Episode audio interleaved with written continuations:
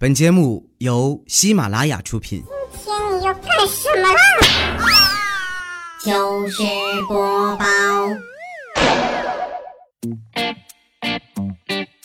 嗨，大家好，这里是喜马拉雅糗事播报周三特别晚，我是你们的懒朋友哈利波特大家心。什么时候我开始没有梦想？什么时候这几天啊，放假过得怎么样呢？肯定玩嗨了吧？以前啊，我天天觉得觉不够睡，可是放假呢，反而睡不着了。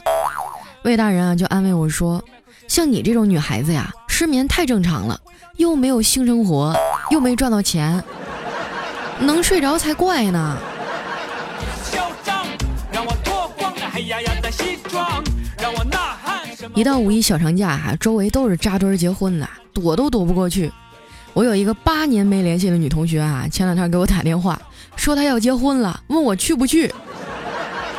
我去你妹呀！我去，这八年我换了 N 个号码，你到底是怎么找到我的？上班，对不起，别再找我。还有那些啊，在朋友圈里虐狗的小情侣，不用你们嘚瑟，你使劲的秀啊！明年要还是这个人儿，算我输。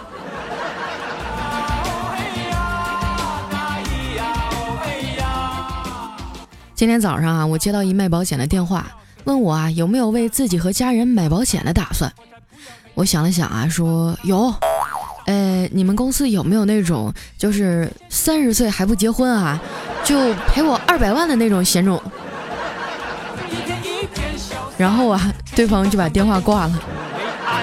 让我疯狂，让我一次嚣张，让我脱光那黑压压的西装。小黑说啊，佳期啊，最近我爹妈也催得紧，要不咱俩先凑合凑合得了。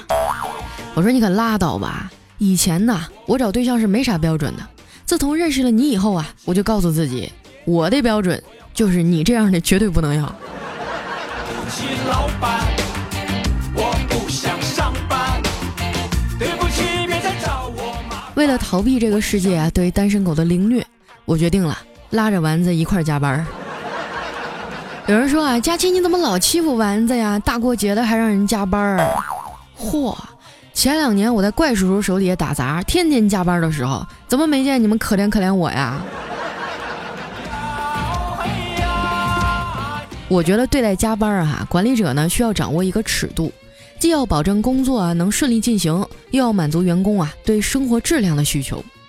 有些领导和老板啊，就是因为掌握不好这个度，所以呢，生意越做越大，日进斗金呐。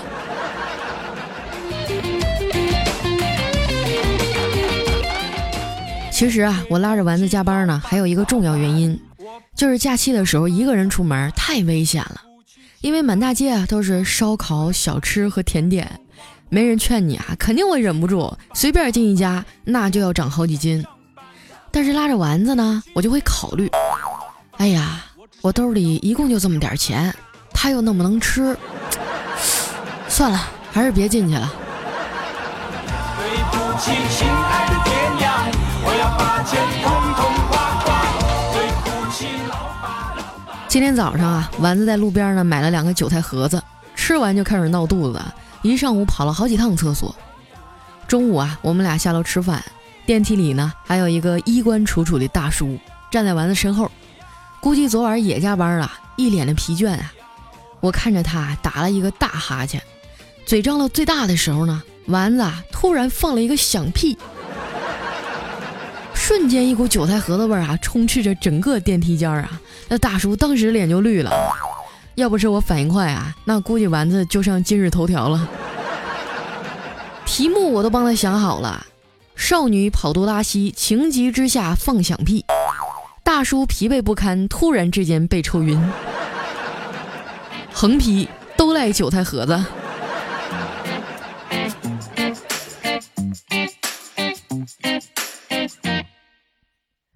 后来呢，我们去了一家公司附近啊新开的西餐厅，装修的还不错啊。一进门呢，丸子就冲进去找厕所了。没办法呀，我只能一个人啊安静的坐在那儿刷手机。突然，一个磁性的声音啊打断了我的思绪。我抬头一看，是个帅哥。他温柔的注视着我说：“美女，请问您是一个人吗？”我羞涩的点点头说：“嗯，是一个人。帅哥更加温柔的看着我啊，说：“那，那您能换到那边的单人座吗？我和我女朋友想坐这儿。”我说：“哦，不行，我朋友马上就来了啊。”我不想上班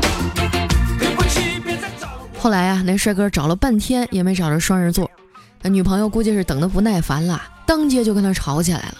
这帅哥弱弱的顶了两句嘴呀，那女孩直接就动手了，对着他又是捏又是掐的。这小帅哥忍了半天啊，终于受不了了，使劲的把他甩开，生气的说：“你等我回去的，非练一身肌肉不可。咋的？练肌肉怎么着？你还想打我啊？” 那帅哥气愤地说：“我。”我让你捏不动。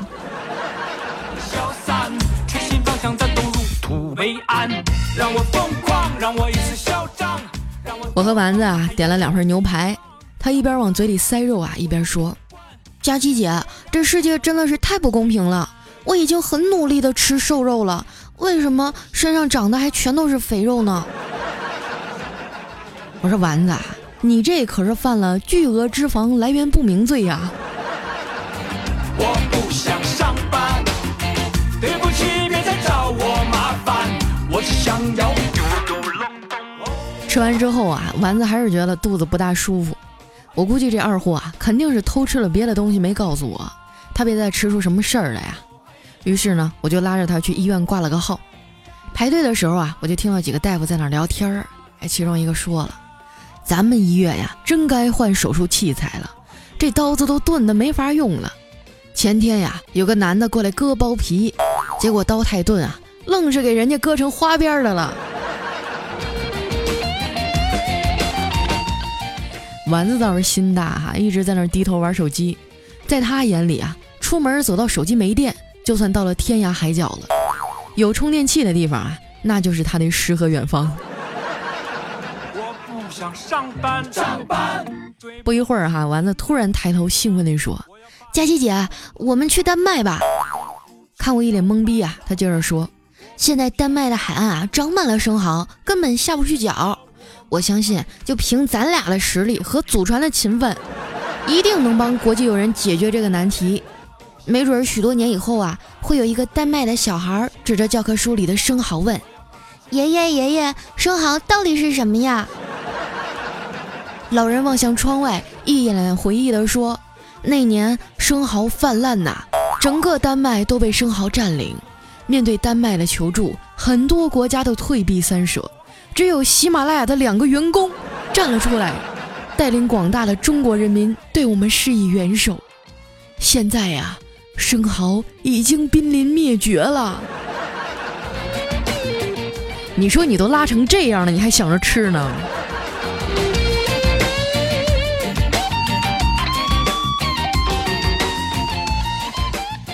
后来呀，大夫给他开了点肠炎灵和健胃消食片，就把我们打发出来了。看着丸子笨重的身体呀，我突然就开始有点同情他未来的老公了。我说：“丸子，啊你现在有没有喜欢的人呢？”他一脸娇羞地说：“有啊，但是我不打算告诉他，我就这样默默地喜欢他就行了。”我走过去啊，拍拍他的头说：“没想到你还挺善良的。”你也知道跟人家告白会给对方带来终身的心理阴影啊！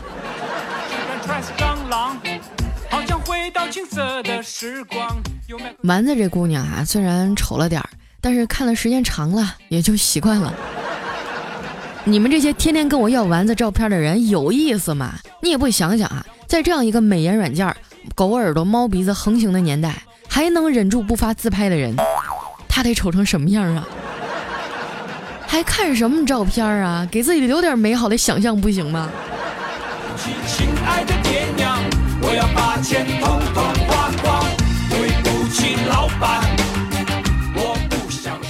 晚上下班回家呀，一进门就被我姐家的两个熊孩子给缠住了。前两天呢，我姐和她老公吵架了，吵得特别凶，都动手了。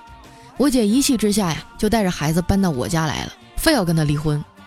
我姐夫各种打电话、发微信道歉呀，姐姐都不为所动。眼看着好几天过去了啊，姐夫给我打电话，求我帮他做做我姐的思想工作啊，就当看在孩子的面上，劝他早点回去。我说姐夫，你光打电话有什么用啊？你自己过来接他不就完了吗？我姐夫啊，就长叹了一口气，说：“哎，我也很想去呀，这不是还没借着轮椅吗？” 让我呐喊，什么我都不管，毅然决然，我跑到泰国吃西。家里突然多了俩熊孩子，还每天闹腾的不得了。这俩孩子天天掐架，老大呢仗着自己大几岁啊，就老是欺负妹妹。昨天晚上我过去给他俩盖被子啊，就发现这三岁的妹妹啊坐在黑暗中直勾勾的瞪着她熟睡的姐姐，给我都整的心里有点发毛了。我说你咋还不睡觉啊？这妹妹就急忙说：“嘘，老姨你小声点儿，一会儿等我姐睡熟了，我要狠狠的揍她一顿。”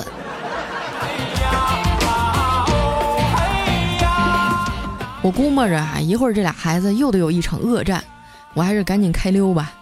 于是呢，我就披了件外套啊，下楼遛狗去了。一出大门呢，竟然撞见了我曾经暗恋的男神。他说：“这么巧啊，你也一个人吗？”我心想：“我不是一个人，难道还是一条狗啊？”他接着说：“天气这么暖，要不明天咱们出去玩啊？”哎，我心里的小鹿啊，又不争气的扑通扑通扑通跳了起来。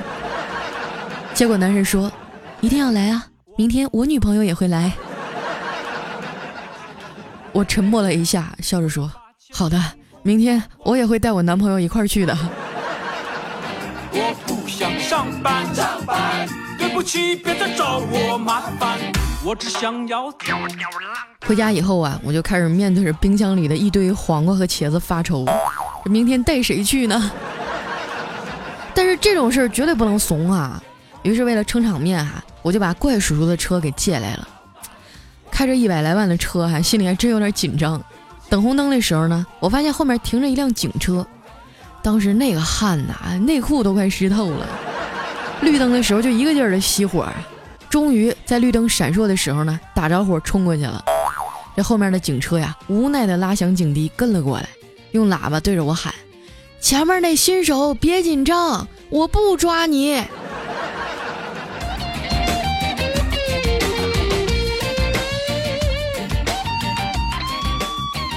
到了约定的地点呀，我发现就只有我和男神两个人。他温柔的问我：“你男朋友呢？”我脸唰一下就红了。我心想：“卧槽，原来是这样啊！”我赶紧故作娇羞的说：“傻瓜，我男朋友就在眼前啊。”我看他半天没说话，就反问道：“那你女朋友呢？”我那男神推了一下眼镜啊，说：“啊，我女朋友在那边停车了。”马上就过来了。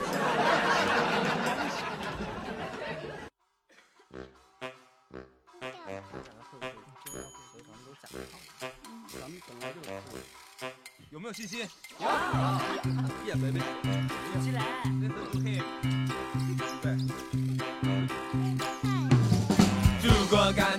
一段音乐，欢迎回来，这里是喜马拉雅糗事播报周三特别晚。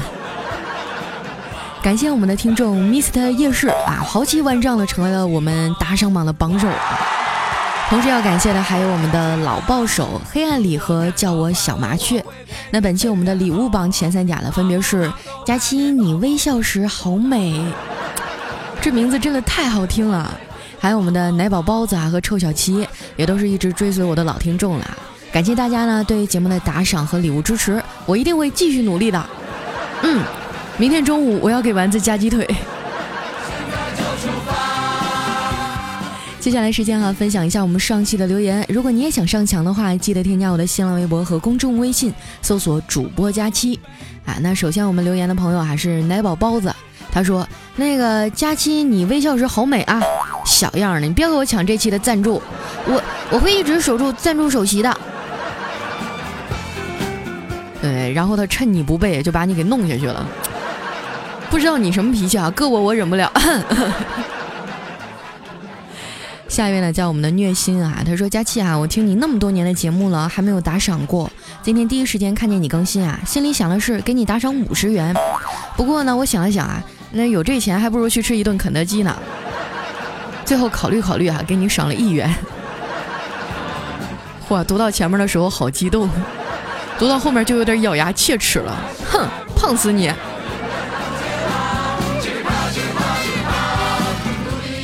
下一位呢叫百闻君玉，他说：“佳期啊，你大侄儿都是个有故事的人了，你再看看你，还是个吃狗粮的货。那怎么了呢？那过几天我就开个淘宝店，专门卖狗粮。我们单身狗紧紧拥抱在一起取暖。”下面呢叫失控哈，他说十点多啊睡不着，来看佳期更新了没，心里不知不觉就念叨啊，那个佳期小女孩更新了吗？更新了吗？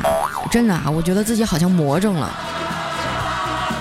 哎，你别提了啊，我就发现，呃，这个自从听我节目的人越来越多啊，我每天早上醒来，一般他们跟我打招呼的方式就是，丫头怎么还不更新呢？啊，你个死胖子，几天没更新了？啊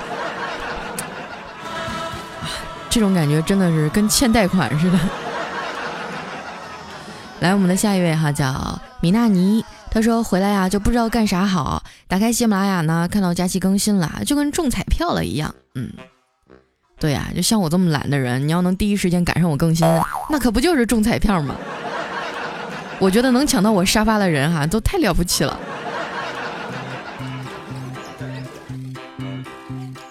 下面呢叫小赵哈，他说佳期哈，你真的是能驾驭任何的背景音乐，毫无违和感。下期能不能试试《西游记》的主题曲啊？一定是前无古人后无来者，就是那猪八戒背媳妇那一段嘛？嗨，你们不知道我以前干嘛了吗？我以前是一个主持人，你就是给我一段大悲咒，我都能给你念出美感来。下一位哈叫饕餮血统林哥哥，哎，他说我侄女呢今天被揍得很惨，因为午饭的时候啊，我哥和嫂子吵起来了，两个人大有一发不可收拾的趋势。然后呢，我侄女哈就端着个饭碗啊，敲着筷子站在门口吆喝，逢人就喊：“快来我家看我爸妈打架了，奥特曼大战小怪兽了，可有意思了，大家走过路过不要错过。”然后你侄女就化身为小怪兽，被你们家里俩奥特曼给打走，打了一顿是吧？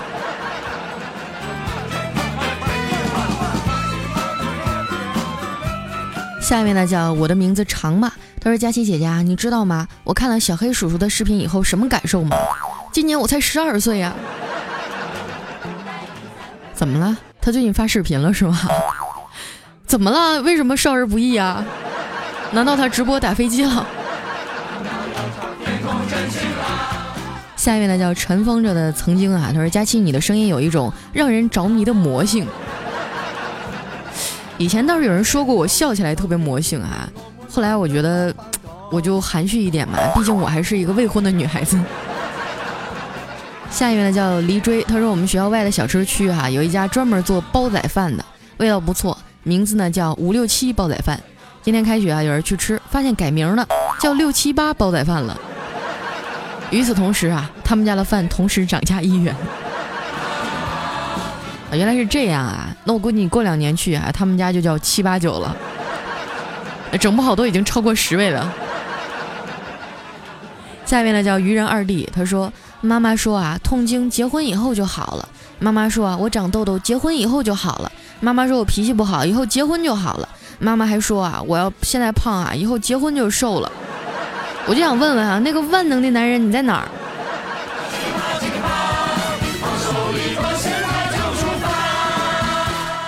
下面呢叫大海六幺六二二八八三幺八，他说好开心啊，佳期又更新了，一大早就听着你的声音醒来，嗯，哎呀，我觉得有一个词形容我正合适，就是枕边人。你看啊，有多少人是听着我的节目睡觉的？来，在我们公屏上挥挥手哈，给我点个赞好吗？又有多少人是听着我的节目早上起来，然后刷牙、洗脸、上厕所？挤公交车的呢，嗯，那不对哈，那照这么说的话，我还可以叫你们的侧边人，这名儿想想就觉得脏。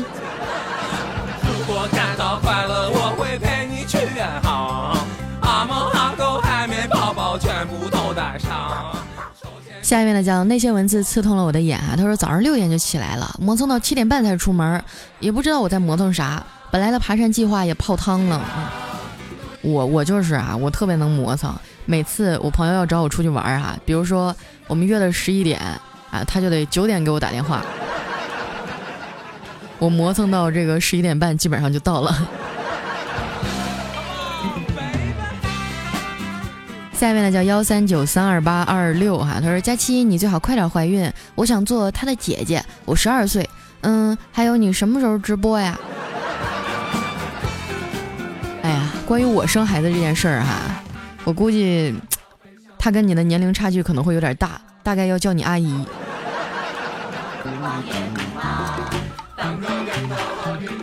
下一位呢叫我是学姐，她说佳期啊，我想和他表白，可是我不敢，怎么办啊？大家能不能顶我一下？俗话说这个呃，男追女隔座山山啊，女追男隔层纱，是不是？小姑娘家家的，勇敢去表白，不行就上，把他扑倒。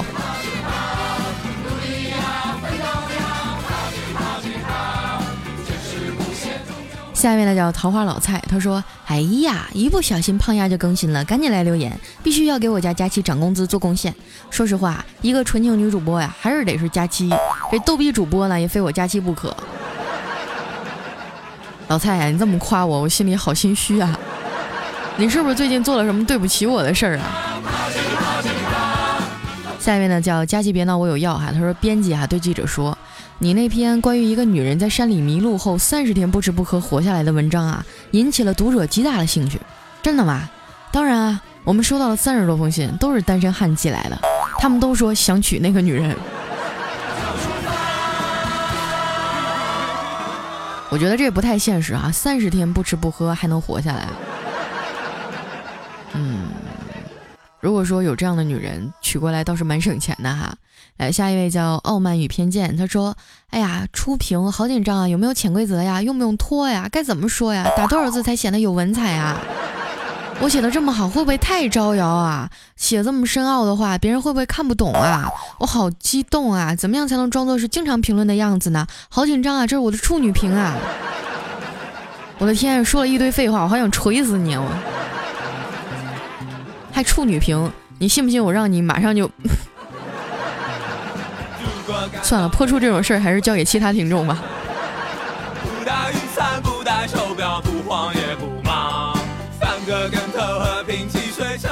下一位呢叫零三幺零二五，他说：“佳琪啊，我要高考了，你陪我开心，陪我失落，陪我恋爱，陪我失恋，陪了我高中三年，每天必须有你啊才能睡着，能不能为我高考加油一次？我希望他也可以考到他理想的大学。”臭不要脸，你才上高中啊！我陪你恋爱，陪你失恋，然后你现在居然还有一个女的，你是不是要气死我？好吧，那我就为你的高考加油吧哈，希望你能考上理想的院校，然后和你心爱的女人异地恋啊。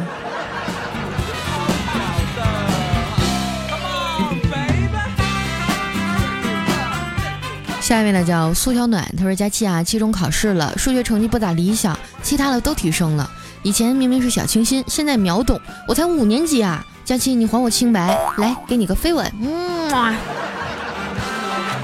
哎呦我去，隔着屏幕我都感到感受到一脸的哈喇子。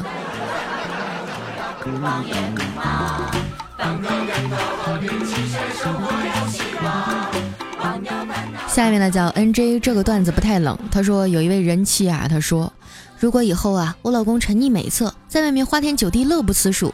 回到家，面对我总是一副压力好大、好累的伪样，那我就夜夜小黄瓜，然后就把那用过的黄瓜做成拍黄瓜、黄瓜汤、黄瓜炒蛋给他吃。我不会告诉他的，直到离婚的那一天。你老公还得纳闷了，哎呦，最近这黄瓜怎么都有点腥啊？这，哎。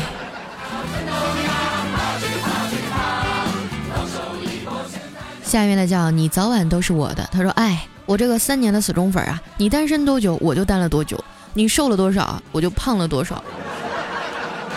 那你也太可怜了，我瘦了五十斤，但是我又胖了三十斤。说到这个我就好难过啊！前一段时间我嘚了吧嗖的跟你们炫啊，我说我瘦了好多，因为那一段时间刚做完手术嘛，整个人身体状态特别不好。后来我妈来了，这个事情就开始变得不可控了。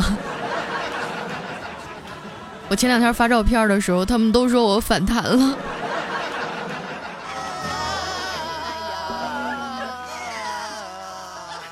下一位呢叫取个什么名字好呢？他说佳琪啊你见过自己的爸爸哭吗？我刚刚看见了心疼。虽然他喝了酒但是我知道他的难过是真的不是醉话。我也知道他为什么哭因为我的工作离家远而且比较辛苦。他心疼我，但却无能为力，只能喝醉之后啊跟我说一句：“咱别去那儿工作了，爸养你。”听得我好心酸啊。如果感到悲伤，我会陪你晒太阳。哎呀，哪个在外的游子不是这样的心情呢？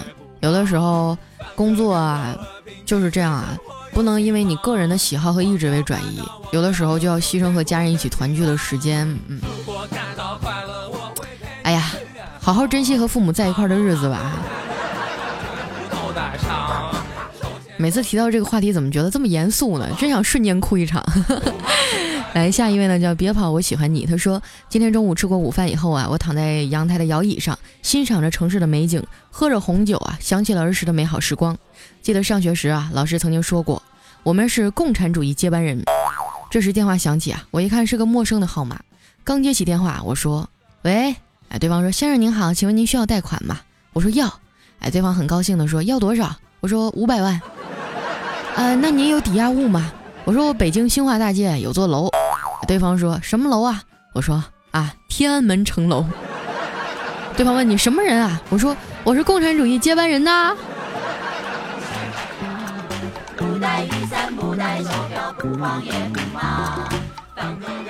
最后一位呢叫梦河旅人，他说六年级的时候啊，在主席台上给一年级的小学妹戴红领巾，结果突然就忘了怎么系了，后来就打了一个死结，我至今都忘不了啊那孩子看我的眼神儿。哎，我也是啊，就是我自己给自己系呢，我是会的，但是我一给别人系呢，我我就怎么也就捋顺不过来，就是系不好。那个时候就觉得红领巾就是特别的崇高啊，因为我们老师说这个红领巾是烈士的鲜血染红了它。后来慢慢长大了以后，我就想，简直太扯淡了，这都解放多少年了，哪来那么多烈士的鲜血呀？好了，今天留言就先到这儿了啊！这里是喜马拉雅糗事播报，周三特别晚啊，马上就要变成周四特别早了。想抢沙发的抓紧时间哈！喜欢我的朋友一定要关注我的公众微信主播佳期，哎，或者关注我的新浪微博啊，也是主播佳期，上面会发一些我录的故事啊，或者是一些比较生活化的东西啊。更重要的是，上面有我的照片儿，照亮你的美。好了，那今天节目就先到这儿了，我们。明天见。